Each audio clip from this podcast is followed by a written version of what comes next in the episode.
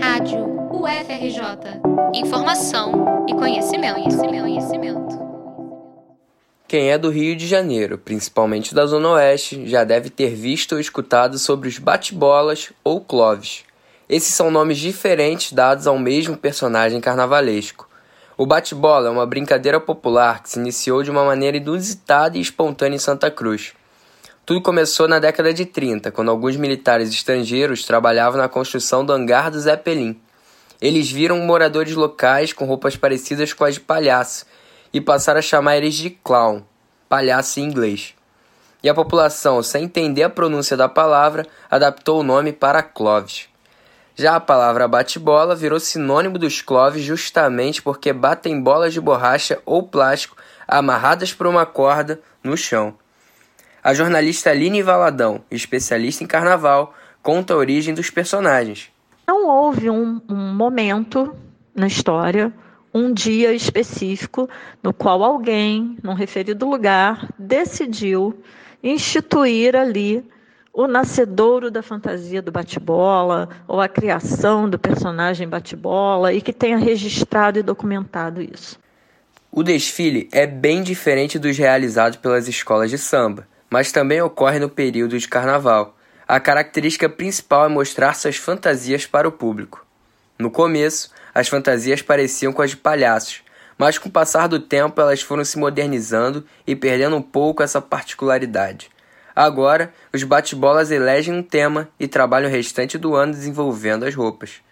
Não existe um critério específico para a criação das vestimentas, contanto que esteja de acordo com a temática escolhida. O bate-bola Igor Nogueira, de Realengo, explica. Os bate-bolas são parecidos com as escolas de samba. A gente tem meio que um intuito de exibir a nossa fantasia. Desfilar nos coretos e exibir, entendeu? Brincar. Esse é, o, esse é mais ou menos o que o bate-bola faz. As vestimentas são variadas e os acessórios mais usados são as bolas penduradas em uma corda para bater no chão, leques e sombrinhas, além das máscaras que são essenciais para compor o restante do traje. A brincadeira do bate-bola é aberta a inovações e nunca fica na mesmice. Mas não tem graça fazer uma fantasia para passar o carnaval sozinho. Por isso, os bate-bolas se juntam e formam grupos ou turmas nos quais vestem as mesmas roupas. Os integrantes de um grupo têm relações que se estendem pelo ano todo, por conta das organizações pré-carnaval. Antigamente se falava que essas turmas eram majoritariamente masculinas, e isso em alguns pontos é verdade, mas hoje em dia as mulheres também participam. O bate-bola Judson Passos, líder de uma turma da Zona Oeste, esclarece como acontece o processo de formação. Cara, o grupo são formados de. começa com amigos, né? Com quatro, cinco amigos Aí um vai trazendo um, outro vai trazendo outro, e assim vai formando. Aí a gente cria um nome e desse nome a gente segue. Aí começa a ver o valor da fantasia, começa a fazer a fantasia, cada um paga uma porcentagemzinha por mês, para chegar no final todo mundo se divertir. Judson contou que o tema do grupo dele esse ano é a guerra da Ucrânia. A ideia é falar um pouco sobre a guerra em prol da paz.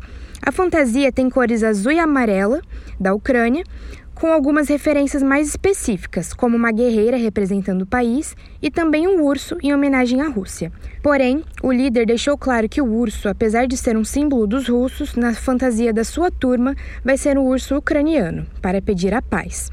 De acordo com a Secretaria Municipal de Cultura do Rio de Janeiro, há aproximadamente 400 grupos de bate-bola na cidade. Mas essa contagem não pode ser levada ao pé da letra. O cadastro dessas turmas é feito voluntariamente e muitos grupos não se registraram e por isso são invisíveis.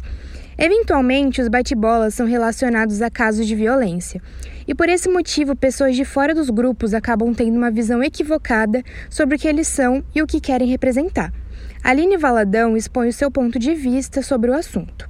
Mas a cultura bate-boleira é uma cultura de beleza é uma cultura de, de arte. Então, eu acho que existe muito mais aspecto positivo a se considerar do que essa ideia equivocada, errônea, reducionista, que às vezes a, a, a massificação das notícias ruins pela grande mídia associada ao desconhecimento nos leva a crer. Se você quiser conhecer algum bate-bola pessoalmente, é só ir nas ruas do Rio de Janeiro na semana de carnaval.